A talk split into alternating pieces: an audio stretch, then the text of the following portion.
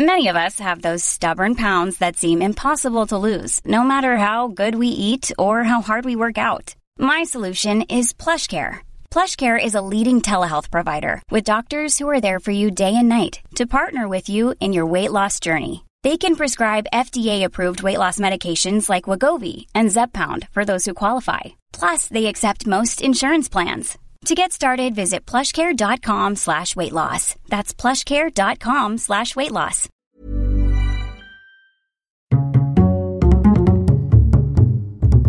Culture G. Cultivez votre curiosité.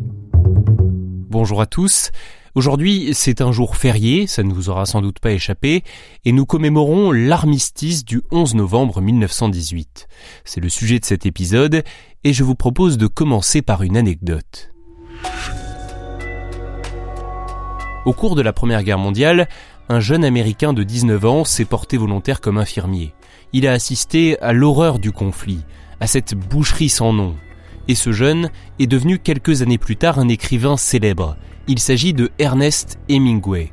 Et dans son livre L'adieu aux armes, il écrit Je n'ai jamais aimé les mots de gloire ou de sacrifice. Les sacrifices, ici, ressemblaient aux abattoirs de Chicago, avec cette différence que la viande ne servait qu'à être enterrée. Il y avait beaucoup de mots qu'on ne pouvait plus tolérer, comme gloire, honneur, courage, devenu indécent. À la fin de l'année 1917, les communistes prennent le pouvoir en Russie et ils retirent leur pays de la guerre. Les Allemands, qui affrontaient les Russes sur le front de l'Est, peuvent regrouper leurs forces à l'Ouest. Au prix d'un effort gigantesque et de centaines de milliers de vies, les Allemands lancent une offensive de la dernière chance. Pour eux, l'objectif est d'obtenir rapidement une victoire décisive avant l'arrivée de l'Amérique, entrée depuis peu en guerre, mais dont les soldats doivent être formés et équipés. Je suppose que nous devrions être reconnaissants qu'ils tirent dans la même direction. Je ne l'aurais pas dit mieux moi-même, capitaine. En mars 1918, avec l'énergie du désespoir, les Allemands enfoncent les troupes britanniques du général Haig autour d'Amiens et ils arrivent à Château-Thierry. Dans cette ville de l'Aisne, ils peuvent bombarder Paris avec des canons longue portée. Face au danger imminent, Georges Clémenceau, alors à la tête du gouvernement français, obtient que le commandement des armées franco-anglaises soit désormais confié à un seul homme, le général Ferdinand Foch. C'est lui qui coordonne désormais toutes les opérations et les renforts américains au même moment commencent à arriver. Des millions de soldats décrits comme frais et souriants. C'est important la bonne humeur. Dans les mois qui suivent, les batailles se succèdent et les Alliés enchaînent les victoires décisives. Durant l'été 1918, les officiers allemands, dont le chef des armées, le maréchal Paul von Hindenburg, comprennent que la défaite est devenue inexorable. Les soldats allemands, de moins en moins nombreux, ne sont plus remplacés. Il y a une pénurie d'hommes et bientôt également des problèmes de ravitaillement de fournitures et de munitions. Ensuite, plus rien. En Allemagne, les grèves et les manifestations se multiplient. L'empereur Guillaume II, le Kaiser, nomme à la chancellerie le prince Maximilien de Bade. Mais avec les insurrections, l'Allemagne est à deux doigts de tomber dans une guerre civile. Le spectre d'une révolution communiste pousse alors le gouvernement, donc le nouveau chancelier impérial, à demander à Guillaume II d'abdiquer. Maximilien de Bade annonce même par anticipation son abdication et le Kaiser renonce donc officiellement au trône le 9 novembre 1918.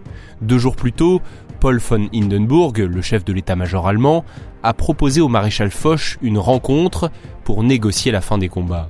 Les délégations françaises et allemandes se retrouvent dans un wagon-restaurant sur une voie de chemin de fer désaffectée, près de Rotonde, au cœur de la forêt de Compiègne.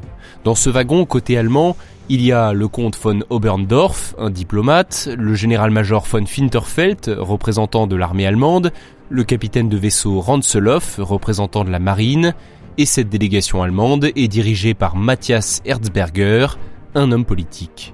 Côté français, il y a bien sûr le maréchal Foch, secondé par le général Végan, chef d'état-major, et également l'amiral baron Weymis, représentant britannique. Oh, my lord. Au moment où s'engagent les discussions, dans la nuit du 8 novembre 1918, les combats continuent sur le front.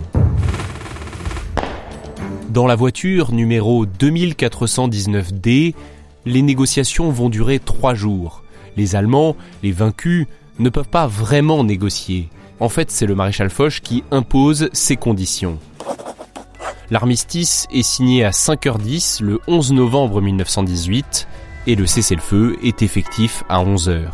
Toutes les églises font alors sonner les cloches, on entend les clairons et les cris de joie. C'est la victoire, la fin de la pire des guerres.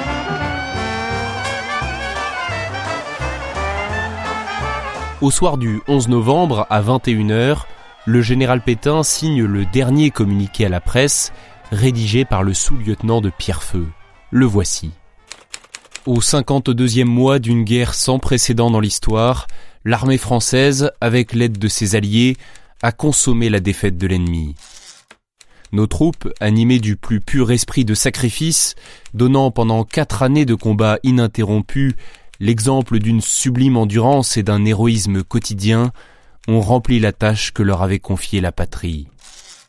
Tantôt supportant avec une énergie indomptable les assauts de l'ennemi, tantôt attaquant elles-mêmes et forçant la victoire, elles ont, après une offensive décisive de quatre mois, bousculé, battu et jeté hors de France la puissante armée allemande et l'ont contrainte à demander la paix toutes les conditions exigées pour la suspension des hostilités ayant été acceptées par l'ennemi, l'armistice est entré en vigueur ce matin à 11 heures.